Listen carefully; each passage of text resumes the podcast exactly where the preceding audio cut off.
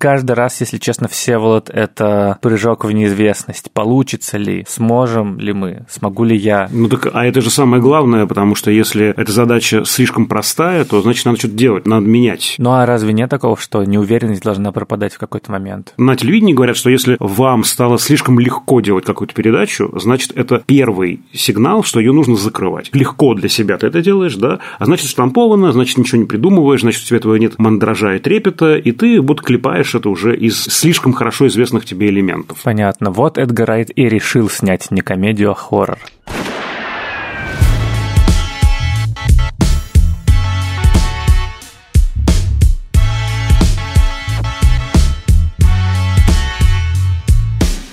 Всем привет! Это подкаст «Кинопоиска. Крупным планом». Меня зовут Дауля Джинайдаров, я редактор видео и подкастов «Кинопоиска». Я Всеволод Коршунов, киновед и куратор курса «Практическая кинокритика» в Московской школе кино. Каждую неделю мы собираемся со Всеволодом в студии или созваниваемся по Зуму и обсуждаем новинки проката, что вышло в кинотеатрах или же что вышло на цифровых платформах. Иногда мы обсуждаем и разбираем классические фильмы, а время от времени мы советуем, что посмотреть. Сегодня мы обсудим новый фильм культового комедийного режиссера Эдгара Райта. Его вы знаете, думаю, по таким э, легендарным фильмам, как «Зомби по имени Шон», типа «Крутые легавые», «Скотт Пилигрим против всех». Очень нежно люблю все эти фильмы.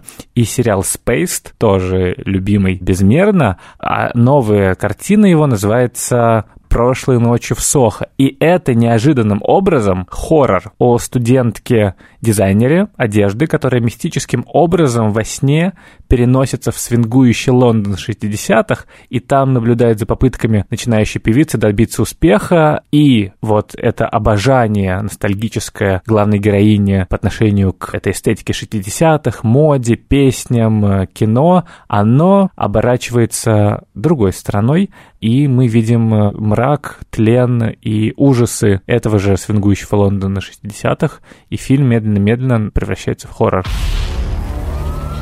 Хочу сообщить об убийстве. Вы стали свидетелем убийства, но думаете, что это было видение из прошлого. Тот, кто убил ее, до сих пор на свободе. Я должна его остановить. Мы будем обсуждать со всеми спойлерами, и здесь даже есть в финале неожиданный сюжетный твист, о котором мы тоже, думаю, немного поговорим.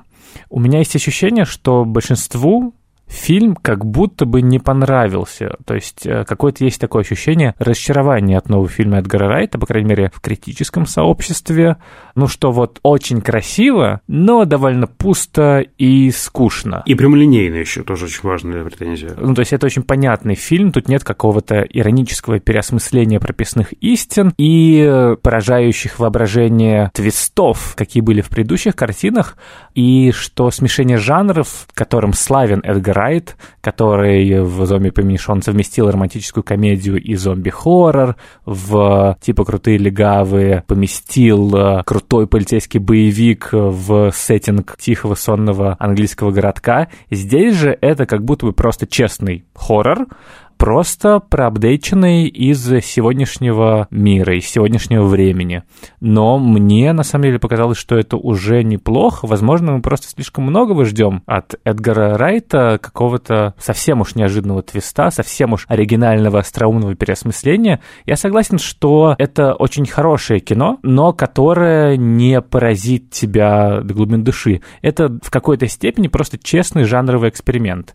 Честное упражнение в том, чтобы испугать напугать зрителей с тем, чтобы погрузиться в эстетику 60-х, но при этом сделает это так, чтобы не было стыдно перед э, своими, значит, детьми, зумерами и перед всеми, кто уже не может смотреть фильмы 50-летней давности или 60-летней давности и не видеть в них странных э, вещей с точки зрения морали и нравственности, всей этой объективации, всего этого насилия и так далее. И мне тут, наверное, в этом фильме самое главное, что было близко, это вот это вот анти ностальгический посыл, что мы все очень любим времена, в которых не жили. Мы знаем их, нам кажется, что мы знаем их по песням, по комиксам, по фильмам, но эти эпохи, вообще говоря, были гораздо сложнее и мрачнее, чем нам кажется по массовой культуре. И мы это обсуждали даже в этом подкасте, скажем, в выпуске про репрессии, 30-е годы. И Эдгар Райт классно очень в фильме показывает вот эту вот амбивалентность истории и того, что стены, в которых ты живешь, они всякое повидали. И что в прошлом было много трагедий и много того, что не вписывается в какой-то усредненный образ эпохи. И поэтому переворот вот этот вот хоррор-тропов, он здесь, по-моему, классно работает. Стены и межэтажные перегородки, да, если да, мы да. помним, что происходит в фильме. Я бы сказал, что для меня сам фильм является неким таким перевертышем действительно для Райта сквозь ироничного. Это такой серьезный фильм. Это хоррор, причем действительно такой вот э, самый конвенциональный. Да, Скримеров хоррор. много. Да, да, да, да. Еще, мне кажется, важно, что здесь героиня женщина, точнее, несколько женщин. Это женская история. В основном, конечно, Райт ассоциирует себя с мужчинами. Да. В предыдущих его картинах в основном, конечно, протагонисты мужчины. И как бы это такая э, субституция его самого. Такие заместители самого Райта. Здесь он как будто бы вы- вылезает из своего уютного домика, своей черепной коробки и пытается как-то на другую ситуацию посмотреть. Тут важно упомянуть, что он не один написал эту историю, у него была со-сценаристка Кристи Уилсон Кернс, которая в том числе написала, например, 1917 сценарий, и она жила в Сохо, собственно, как и сам Эдгар Райт, и э, история гласит, что в ночь, когда был объявлен Брекзит, они встретились где-то в Сохо, пошли по барам, бар-хоппинг, и после скольких-то, не знаю, бокалов, э, шотов чего-то, они разговорились и поняли, что они оба любят Сохо, они оба здесь жили, и он ей запитчил эту идею, предложив вместе написать сценарий. И так все это родилось. Ну, то есть здесь не только, на самом деле, она была привлечена, потому что как бы женский взгляд, хотя это важно, что он не один рассказывает эту историю, и, возможно, поэтому она получилась все-таки чуть более честной и правдивой. И, может быть, чуть менее райтовской, Да. в том смысле, в котором мы понимали, смотря его предыдущие картины. Да, ну и важно, что это такое признание в любви и немного краеведческое произведение о районе Сохо, который всегда был известен своими барами, своей яркой культурной жизнью, клубами, это вот кафе де Парис, которое там главное место действия, первой сцены сна. Это с 24 года, вообще говоря, клуб существует и закрылся только вот в прошлом году из-за пандемии. И еще экскурсия не пространственная, но и временная, экскурсия по эпохе, по действительно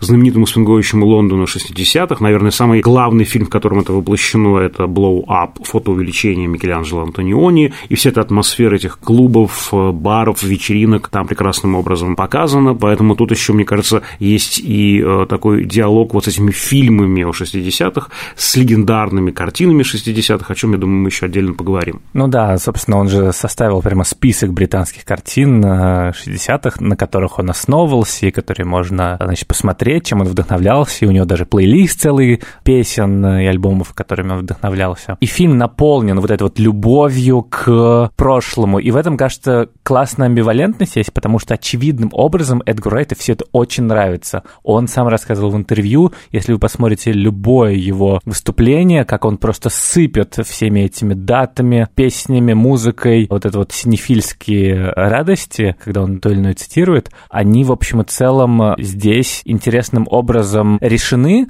но при этом в этом как будто бы есть некоторая загвоздка, как будто бы с этим связано недоумение многих рецензентов, а, собственно, что перед нами? Это как бы ты выносишь приговор этому времени, или же ты им заворожен? И поэтому возникает какое-то, возможно, трение, конфликт, который выливается в непонимание и в итоге скуку и недовольство. Да-да-да, вот это вот как э, героиня раздвоена, да, так и как будто бы действительно фильм, авторская интонация раздвоена. А С одной стороны, да, это вот невероятное восхищение, с другой стороны, вытряхивание из этой яркой пестрой корзины нижнего белья. Но мне кажется, я для себя снял это противоречие. Я бы даже сказал не нижнего белья, а просто когда ты находишь комод на даче, и оттуда достаешь какие-то красивые платья или свитера, и такой вытряхиваешь из них, а тут там паутина, пауки какие-то. Или мы э, вошли в некую комнату, в гардеробную. Раньше мы на нее смотрели так издалека, она сверкала, значит, манила. Вот мы включили свет и увидели все вот это действительно, да, пристально.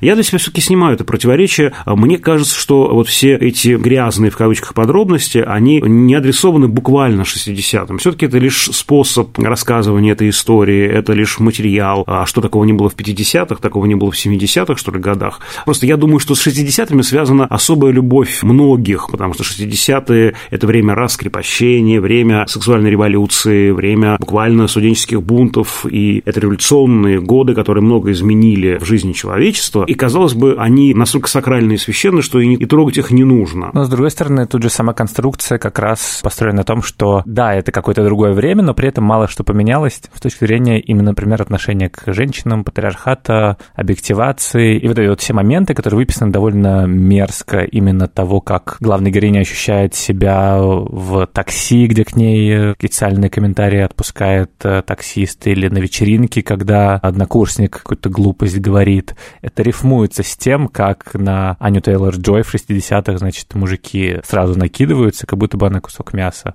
Вот эта вот мелкая моторика сексизма повседневного напомнила вот другой фильм, который «Никогда, редко, иногда, всегда», в котором тоже вот первые минут 15 показывается как раз вот это вот, э, что должны переживать девушки каждый день в... В окружении мужиков. В окружении мужчин, да. Судя по всему, у вас намечается вечеринка?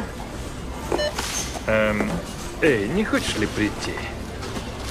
Нет, я просто так спросила. Ну, я был бы рад. А, нет, простите, ничего не получится. Когда ты заканчиваешь работу? Поздно. Может, тебе адресок оставить? Вдруг передумаешь?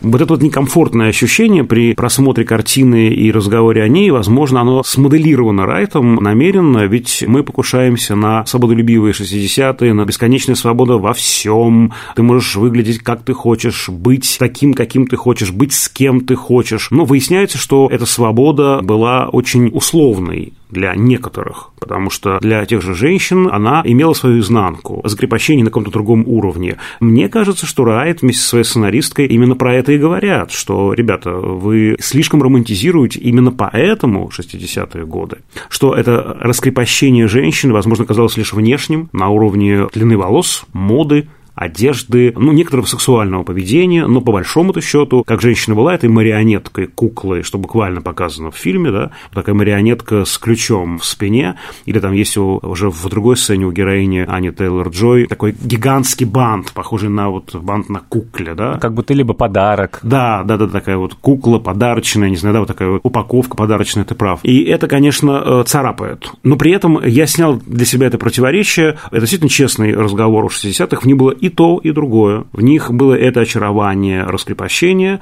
и, да, давайте посмотрим честно на это, в них э, было то, что, в общем, ну, просто переобулось, да, э, по большому счету ничего не изменилось. И это довольно честный подход. Я не думаю, что фильм буквально про это на самом деле, но эта линия тут есть, эта тема тут есть.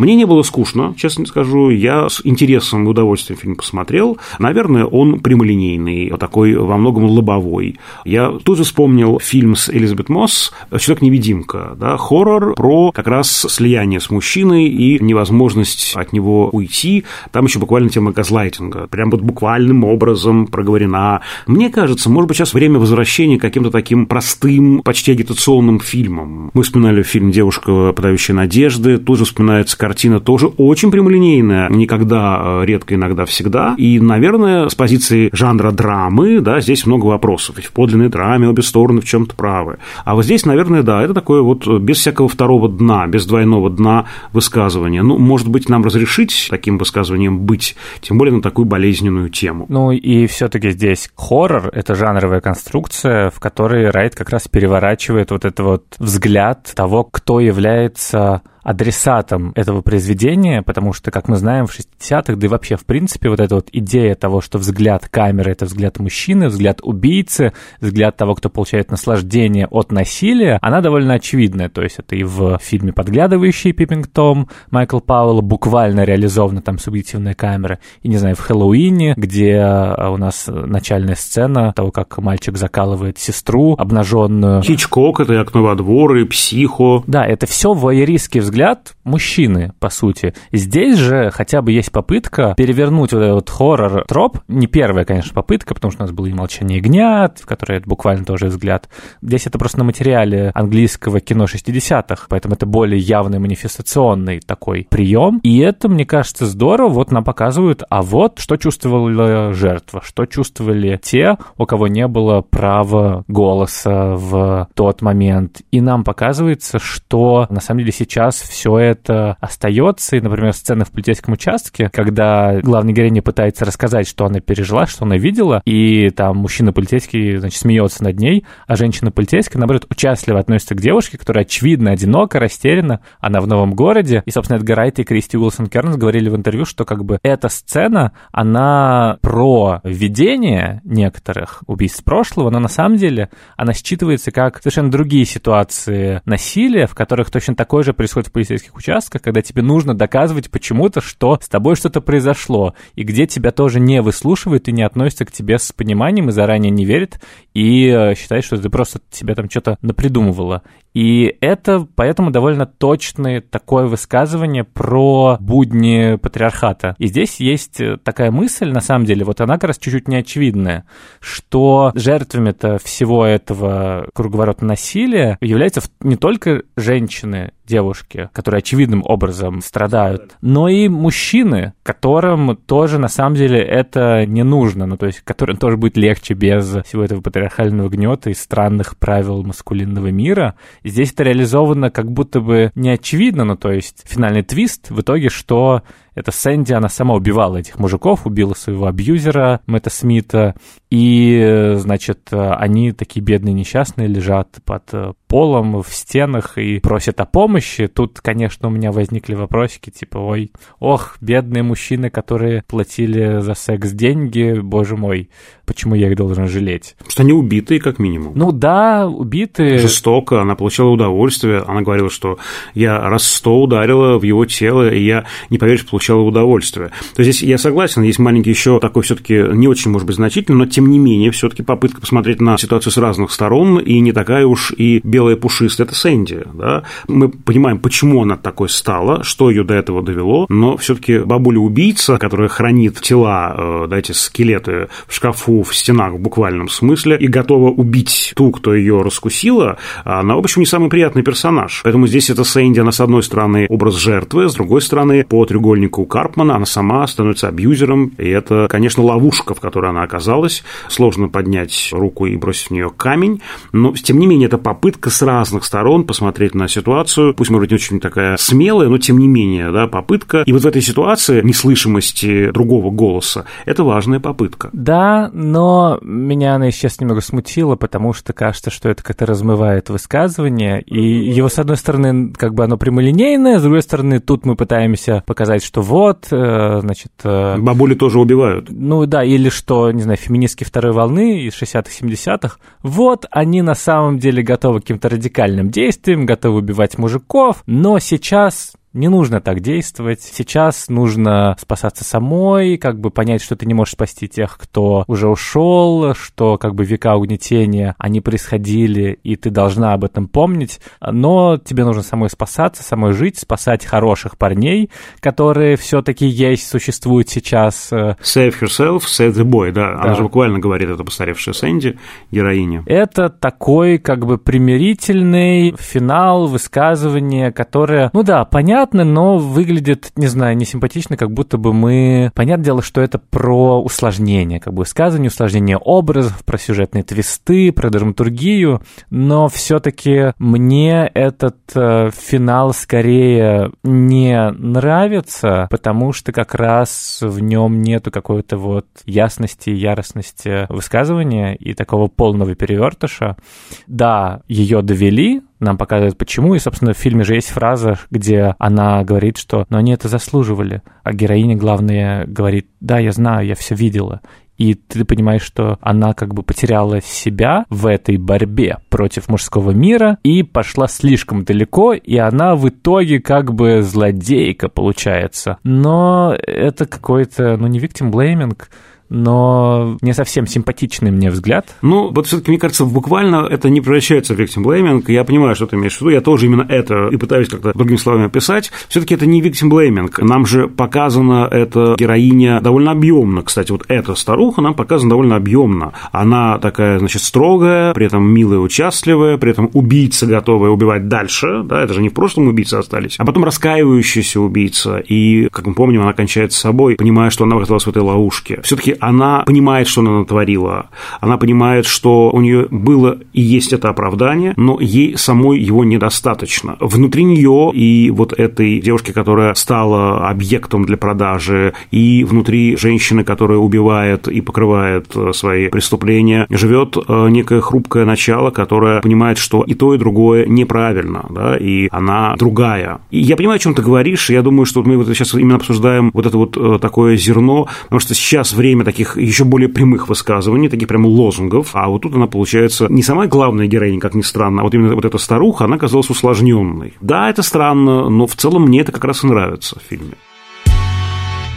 И я думаю, самое время нам включить женский голос. Вот э, совсем недавно моя выпускница Дарья Бурнашева защитила дипломную работу как раз по фильмографии Эдгара Райта и выделила очень важный ключ к героям Райта «Потерянный герой». И здесь, на мой взгляд, эта линия продолжается, потому что Сэнди и есть тот самый потерянный герой, потерянная героиня. Очень интересно, как это воспринимается и с женской позиции, и с позиции Рейтоведа, Эдгара Рейтоведа, коим э, Даша и является.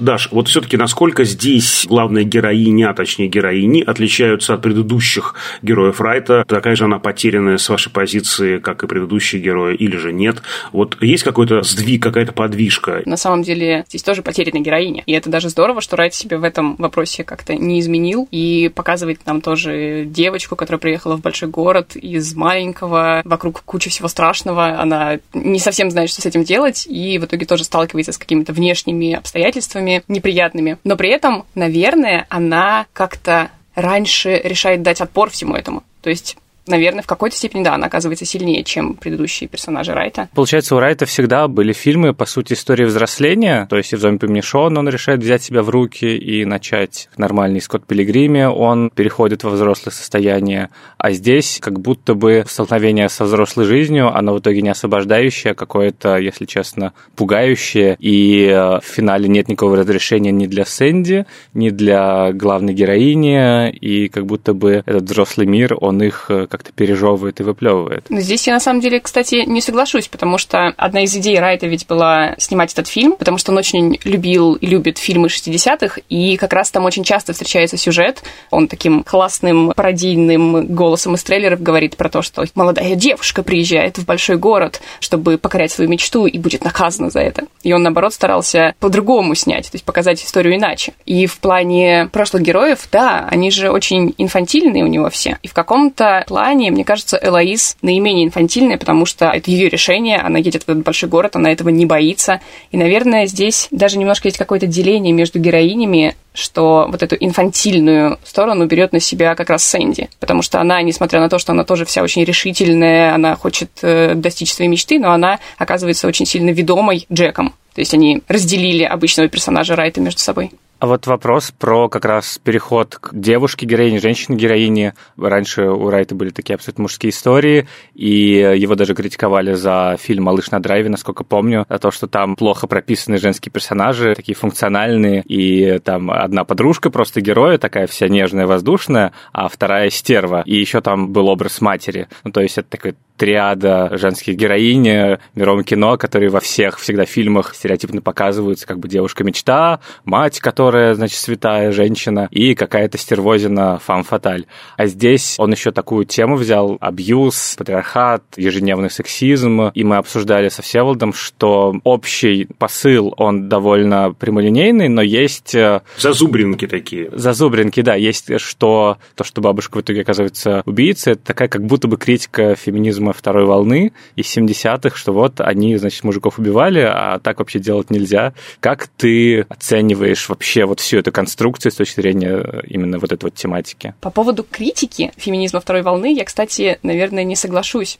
потому что там же есть этот момент, где как раз все эти призраки начинают говорить «помоги, помоги, убей ее». Я очень сильно напряглась в этот момент. Я подумала, что Райт просто сейчас уничтожит мне фильм и себя как режиссера, потому что если он оправдает всех этих мужиков, это будет просто катастрофа. Но этот момент, что Элоиз просто лежа со всеми этими руками на себе отвечает «нет», и потом, точно так же, когда ей Сэнди говорит про то, что она всего этого не хотела, они это заслужили, она говорит «да», я понимаю. То есть это как бы не совсем критика. То есть понятно, что Райт не оправдывает убийство, и убийство это не классно, но мне кажется, он здесь скорее на стороне Сэнди. Вот есть такой скользкий момент. У героини есть такая нехорошая наследственность, связанная с ментальными заболеваниями. У нее мама из-за этого покончила с собой. И все это, как и в кабинете доктора Каллигари, можно списать на искаженное, болезненное сознание. Да, все это как бы не про наши 60-е, не трогайте наши прекрасные, любимые, священные 60-е. Это вот девочка такая приехала, и вот у нее такое что-то в голове такая, она такая куку.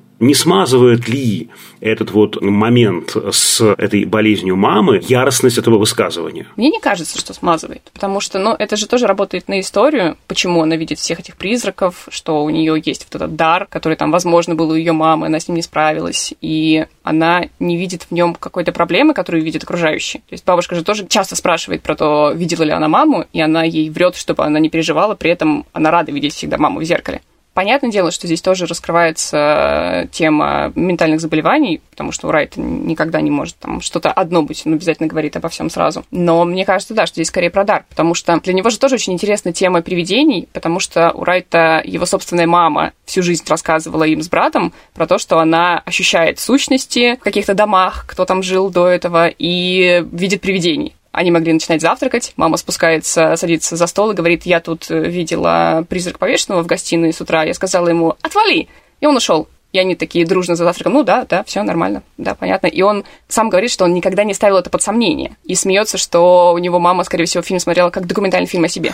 То есть Джон, этот афроамериканский приятель нашей героини, Элоиз, это, видимо, сам Райт. Ну, наверное, в какой-то степени. Но мне кажется, Райт здесь везде, потому что он же и сама Элоиз тоже, потому что он точно так же приехал в Лондон, в Сохо, когда ему было 20 лет, и город его тоже там поглотил, и он тоже немножко считался такой mouse, как ее называют в фильме. То есть он во всех персонажах по чуть-чуть. А что нового, кстати, вот в Райте здесь можно увидеть? Именно с точки зрения стиля или каких-то находок, или, ну, темы мы поняли, что, как тебе кажется, здесь какие-то новые грани открыло? Мне кажется еще скорее, что здесь какие-то старые грани просто по-новому заиграли. Потому что многие же тоже идут на фильм и ждут примерно чего-то такого же, что было, и могут быть там условно разочарованы, что там нет какой-то там кучи гэгов и чего-то, и могут даже сказать про то, что это там не совсем райт. Но это совсем не так, потому что переходы его монтажные, вот все-все-все, что у него есть, оно здесь есть, просто оно как-то иначе вписано в фильм, потому что, ну, это тоже не комедия, а первая попытка Райта снять прям что-то такое серьезное, психологический триллер. И при этом все равно все, что у него есть обычно в фильмах, здесь есть. То есть там та же синхронизация изображения со звуком, когда там мигает неоновая вывеска под музыку, или все вот эти вот детали классные, которые я заметила на самом деле, когда я смотрела фильм в четвертый раз. То, что, например, вот эта вывеска булочной, бистро французского, которая, она же обычно мигает флагом, а в те моменты, когда вот-вот должно что-то произойти, она начинает мигать только красным светом. И это не всегда прямо сразу видно, и я не обращала на это внимания сначала. И вот таких деталей их много-много-много-много, и это, разумеется, тот же фильм Райта, который нужно пересматривать несколько раз, потому что ты каждый раз будешь видеть что-то новое. Не знаю, мне кажется, здесь в плане именно новизны это вот как раз его попытка снять серьезное кино, без кучи гэгов, хотя, опять же, здесь тоже есть шутки, которые искренне смешные, и зал смеется. Я пытался вспомнить, какие тут есть шутки. Классная шутка в начале, когда как раз вот эта прекрасная ее соседка Джакаста, кстати, есть очень веселый факт, что это очень странное имя Райт взял фильм, потому что его так могли назвать, если бы он родился девочкой. То есть у нас могла быть Джакаста Райт. И вот эти все ее попытки обыграть Элоиз в том, что у нее там тоже умерла мама, или у нее там тоже дядя покончил с собой. Это вроде бы такие не очень смешные вещи, но все равно начинаешь смеяться, потому что это какие-то прям вот эти странные, немножко какие-то жалкие попытки выделиться, они тоже все равно очень смешные. Кстати, вопрос по поводу персонажа Джакасты. Она тут довольно карикатурная. Я подумал, что это какой-то ремейк «Дрянных девчонок» немного начался, и сейчас войдет Линдси Лохан, и вообще все начнется настоящий хоррор, извините.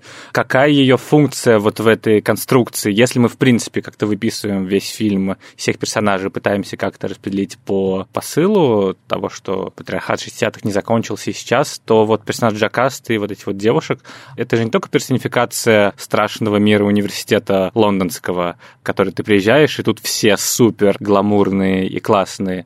Играет ли она еще какую-то функцию с точки зрения того, что это еще один женский персонаж, еще один женский образ? В целом, да. Это ведь, наверное, тоже такой персонаж, который играет по правилам то есть по правилам города, по правилам того же самого патриархата, и классный антипример для Элоиз, которая на самом деле, она в целом изначально, даже при какой-то там и нервозности, и непривычности города, довольно смелая героиня, потому что я когда смотрела на сцену, где она в одеяле выходит, это как раз после того, как у нее соседка привела мужика, и садится во время вечеринки, где куча-куча людей вокруг вот так вот в своих наушниках в одеяле в уголочек, я понимаю, что я, наверное, так не смогла бы, потому что я бы чувствовала себя максимально глупо, и в этом поступке тоже тоже есть какая-то сила, что она отстранена от них всех, ей нужно где-то там посидеть, поспать, она просто садится в этом одеяле, и ей, в принципе, пофиг все, что происходит вокруг. При этом ведь в моменте вот этих дурацких комментариев по поводу «О, я знала, что у нас есть что-то общее, там у меня мама тоже умерла», или когда она пытается с ней как раз соревноваться, тоже ведь смотришь и ее немножко жалко в этот момент. То есть это же тоже не просто так происходит. То есть Джакаста, опять же, не совсем прямо уж карикатурная, потому что ты тоже видишь какую-то глубину за персонажем. Ее, конечно, мало, и ты видишь ее там в, совсем в нескольких сценах, но понимаешь, что тоже ну, почему-то для нее важно это внимание, и вот даже вот в такой дурацкой теме быть первой. Там, у меня тоже умерла мама, у меня дядя покончил с собой. Меня максимально злят комментарии многих людей про то, что Райт продался и поддался повесточке. И вообще, вот как он мог. И это очень странные комментарии, потому что Райт придумал свой фильм более 10 лет назад. То есть либо он тоже ясновидящий и понял, что м-м, через 10 лет будет повесточка, надо будет в нее попасть. Либо я не знаю, как еще оправдать эти мнения. Ну, слушай, это же такая очевидная история про то, что сейчас вот засилье женщин, гомосексуалов, афроамериканцев и так далее, что вот как бы открывается действительно новый мир, новые персонажи получают голос, но ты привык так чуть старым и к тому, что другие скорее не получают репрезентацию. И у Райта же максимально такие были кидалтовские герои, мужчины среднего возраста, которые там играют в видеоигры, смотрят кино, киношку и большую часть времени не могут решиться на что-то, и женщины действительно были скорее часто функциональные, или же Manic Pixie Dream Girl, как в Скотте Пилигриме Романа Флауэрс. И в этом смысле, конечно, здесь кажется таким э, немного предательством довольно резкий разворот в сторону чего-то нового. Но, с другой стороны, конечно, желаю Эдгару Райту, в принципе, искать какие-то новые грани и оставаться собой при этом. Это же очень здорово, что твой любимый автор умеет меняться и э, как-то не зацикливаться на одном и постоянно переснимать сиквелы «Малыша на драйве», как изначально планировалось, вот, а что-то другое делать. Это супер здорово. «Малыш на драйве» второй тоже все равно будет. Но Райт просто сам говорит про то, что ему очень важно, когда у него появляется возможность снять оригинальный фильм, что за нее нужно хвататься там всеми конечностями, потому что это очень здорово. Особенно за этот фильм, который он давно придумал и получил разрешение снимать в Сохо, а, в принципе, фильма могло не быть, если бы этого разрешения он не получил, потому что для него было принципиально важно снимать в этом районе, а это очень сложно, потому что он 24 на 7 живет и гудит. Ну да, кстати, там на финальных титрах же показываются пустые улицы Соха, это типа в пандемию он снял. Сохо наконец-то пустое без этих всяких праздных гуляк и тусовщиков. Как это говорилось во время пандемии, что наконец-то там чего вылезли, появились... Дельфины вернулись в каналы Венеции. Да, Сохо очистился, да, и наконец-то там появилась пустота, тишина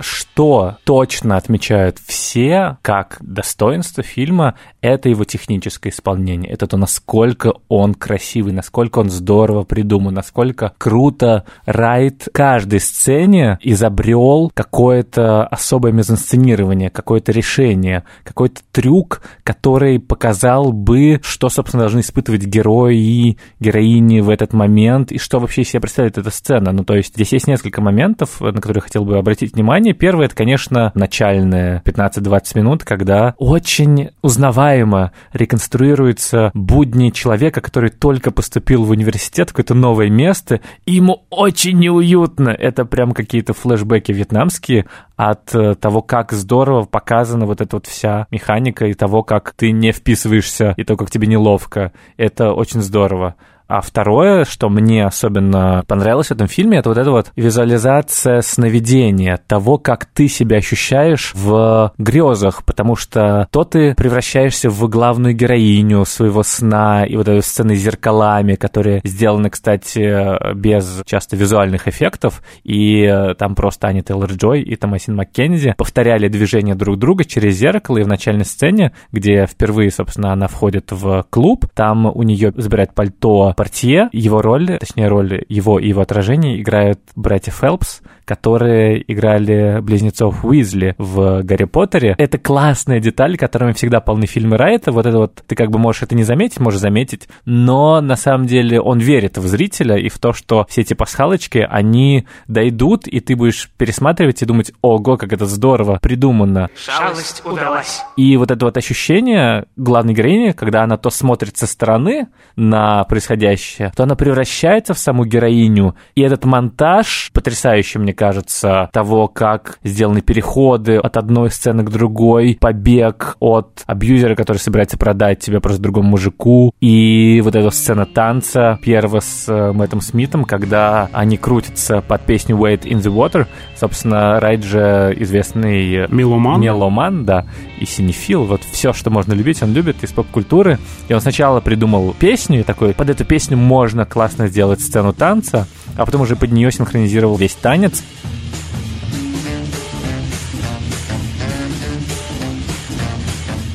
И он сделал этот танец, там есть одна склейка с помощью визуальных эффектов, еще одна склейка через движение. Оператор Стадикама просто повторил полностью свое движение, чтобы сделать монтажную склейку. А остальное это все просто хореография. Ну, то есть там смысл в том, что Мэтт Смит танцует с Ани Тейлор Джой, и время от времени она меняется на главной героиню Томасин Маккензи. И они, как раз я видел просто видео с общего плана, как это было сделано, и они там, значит, шкерились за камерой, потом возвращались. Очень все точно было Шкерились. ну, спрятались. Окей. Э, Это слово из 60-х, Всеволод.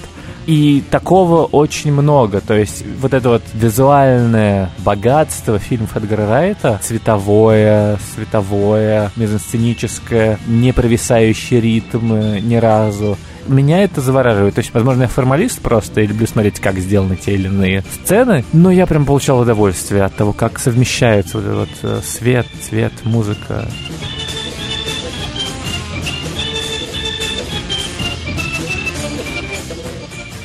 Я бы еще сказал, что вот эта трансформативность, а не только со снами работает у Райта, но еще и во всем теле фильма. Вот фильм начинается, думаю, господи, ну это же полночь в Париже Вуди Аллена. Да за что ж так ты со мной, э, Эдгар Райт? Думаю, ну, слишком предсказуем. Мило, конечно, но как-то прям вот в сон, э, да, только там 20-е, здесь 60-е, и вернулась, и вот такая, опять же, прекрасная романтизированная картинка этих 20-х-60-х. Думаю, ну, боже мой, ну вот как-то уж этого я точно не ожидаю.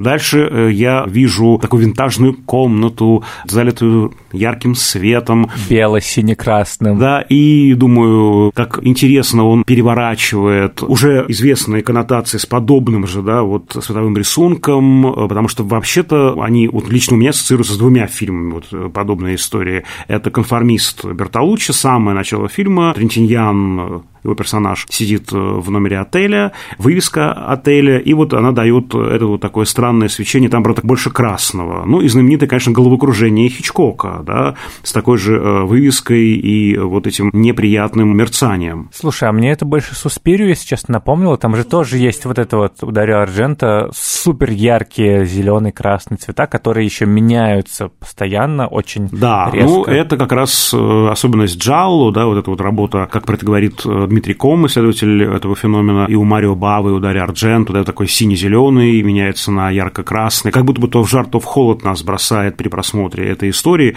но там просто буквально вывеска еще использована, прям вывеска, которая за окном. И думаю, надо же, вот как он это все опрокидывает, и здесь очень так миленько, вот так хорошо, потом это становится странненько, а потом уже и страшненько, да, и мы видим, как цвет буквально по, извините, друзья, по Эйзенштейну. Эйзенштейн.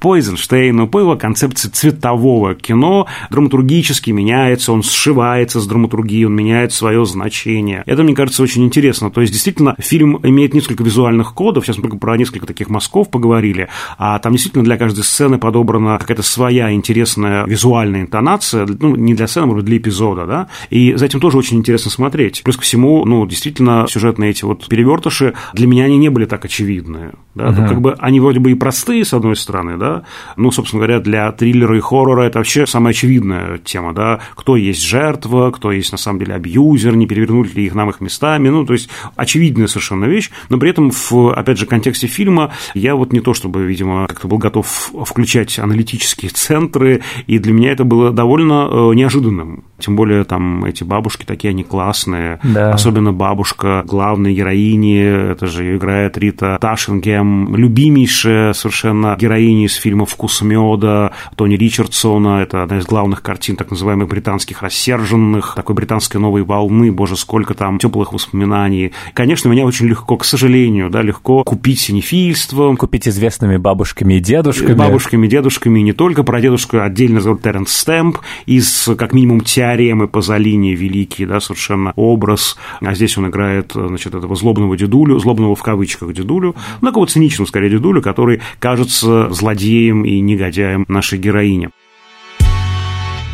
Уж коль мы про ссылки начали, давай тогда про них, да? Да, да. Тем более, что у меня есть один очевидный референс, как будто бы который становится очевидным в финальной сцене, когда главный героиня забегает в свою комнату и хочет с телефона позвонить в службу спасения, видимо, и из-под пола, и из стен вылезают руки мужиков, которые ее хватают. Это же полностью отвращение Романа Поланского, не к ночи будет помянут э, к такому фильму. Действие которого, кстати, происходит в Лондоне, что, конечно же, связывает буквально два эти фильма. Да, там есть эта сцена, когда, собственно, из стен руки вот эти вот э, тянутся Катрин Денев, и она пытается через них пройти. И это тоже, на самом деле, классно работает э, не просто как э, прикольная мизансцена, я сейчас ее добавлю, потому что я люблю этот фильм, почему бы и нет. Думаю, что Эдгар Райт любит очень много фильмов, и, в принципе, отовсюду мог бы всего понатаскать, но здесь это не просто так. Собственно, мне и нравится интертекстуальность, когда она имеет какой-то дополнительный смысл, когда ты не просто делаешь отсылку, а ты как бы такой маячок ставишь, про что эта история. Только тогда, мне кажется, это и работает. Это то, что называется приращением смысла. Когда это просто такая пасхалка или просто приветик, мне кажется, это даже ну, мало интересно. Когда это приращение смысла, это некие комментарии авторов сшиты да, в этот интертекстуальный код, тогда это классно.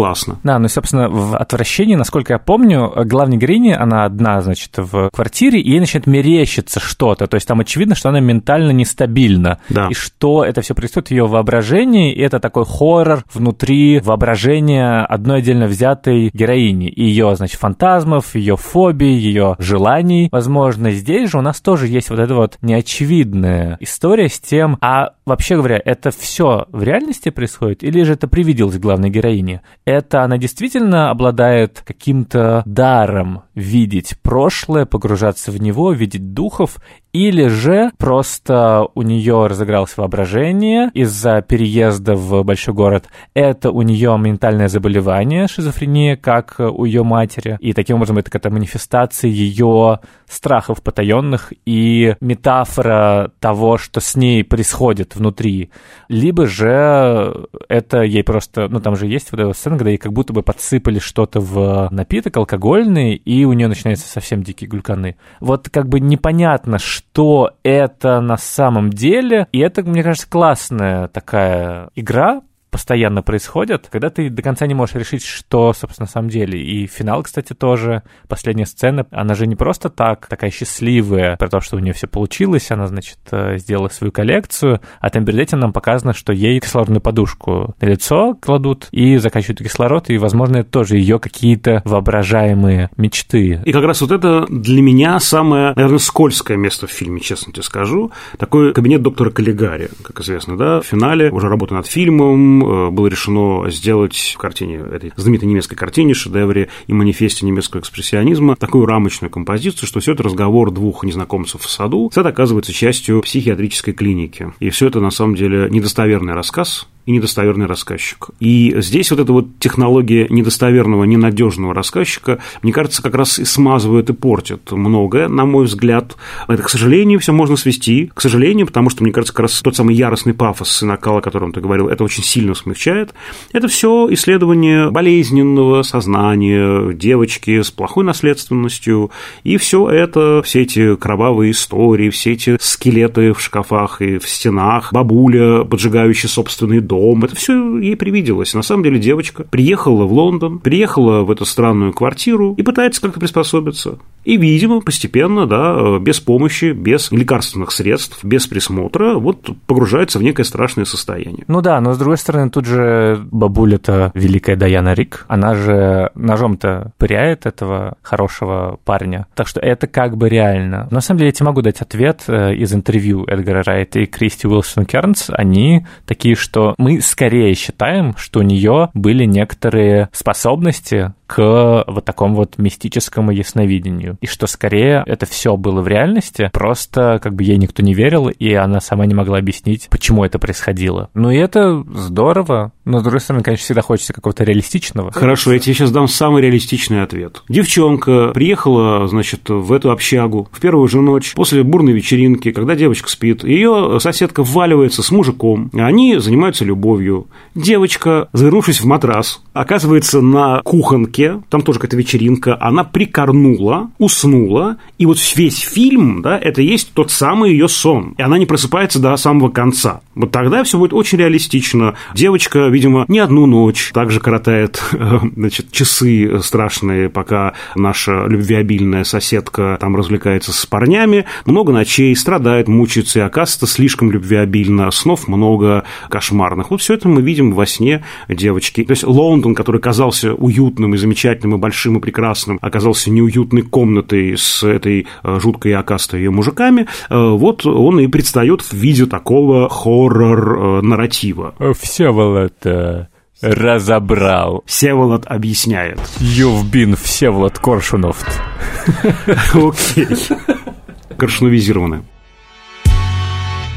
Я уже упоминал, наверное, главный фильм, э, с которым у меня возникают здесь ассоциации. Еще только один, помимо него назову, э, «Неоновый демон» Николаса Виндинг-Рёфна. Там очень похожий сюжет. Девочка из некого захолустья приезжает в Лос-Анджелес, э, она становится моделью, и даже как будто бы диалог в такси в каком-то смысле подмигивает Рёфну. Вот там у него была модель, на которую, значит, буквально все набрасывались, да, в самом буквальном, даже каннибальском виде. А здесь вот модельер. Ну и то самое фотоувеличение Антониони, фотоувеличение, ведь э, одна из главных тем фотоувеличения – это ускользающая реальность, и вопрос, э, участник ты или наблюдатель, и наша героиня действительно вот в этих э, функциях как будто бы застряла и не может в них разобраться, да, кто она, участник событий или просто их наблюдатель, она та самая Сэнди, которая проживает все это, либо она просто такое сновидческое кино видит про это, да, она должна что-то менять или не должна, посмотрела, выключила и пошла дальше. Это вот ускользание реальности, это вот почвы, да, вот этого дна, который хочется хочется найти такой твердой поверхности, да. Вот здесь как раз Райт в диалоге с Антониони, потому что фильм во многом и про это тоже. Ну да, это не только про то, что ты наблюдаешь или действуешь в этих снах, но и, в принципе, в жизни, потому что у нее же очевидно это арка, и главная слабость в том, что она не уверена в себе и не готова действовать как-то,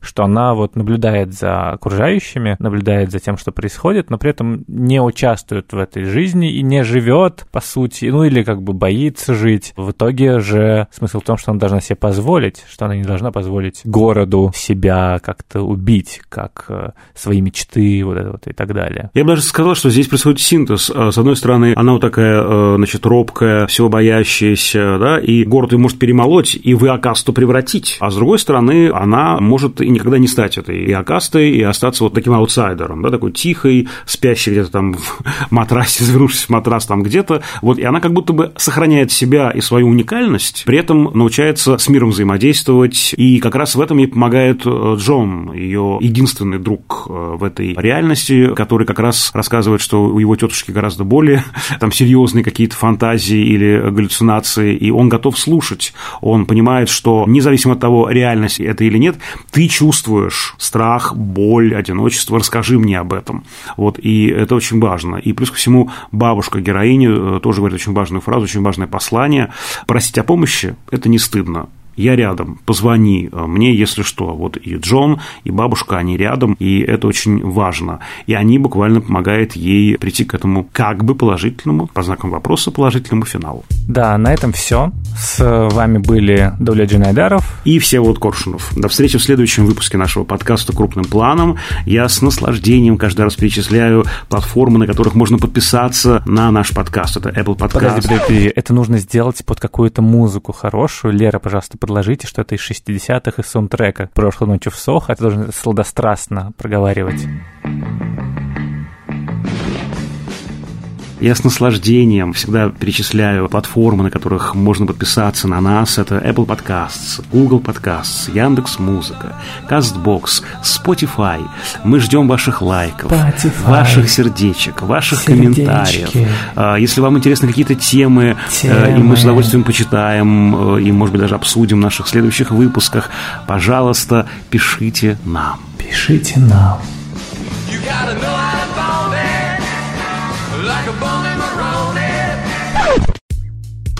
Пишите нам на почту подкаст собакакинопоезд.ру и подписывайтесь на наш телеграм-канал общим планом. В нем мы выкладываем разные интересные материалы, ссылки, проводим опросы, вообще общаемся и э, иногда показываем фотографии того, как мы выглядим. Мы меняемся просто мы каждую меняемся, неделю, да, да, да. да, поэтому каждый раз приходится новые фотографии выкладывать. Вот сейчас Даулет, например, у него волосы покрашены в ярко-розовый и такой ирокез панковский. Да, а Всеволод сейчас с зеленой кожей. А работали над этим эпизодом эпизодом приличные люди. В отличие от нас, очень приличные люди. Да, это звукорежиссер Лера Кусто и продюсер Женя Молодцова.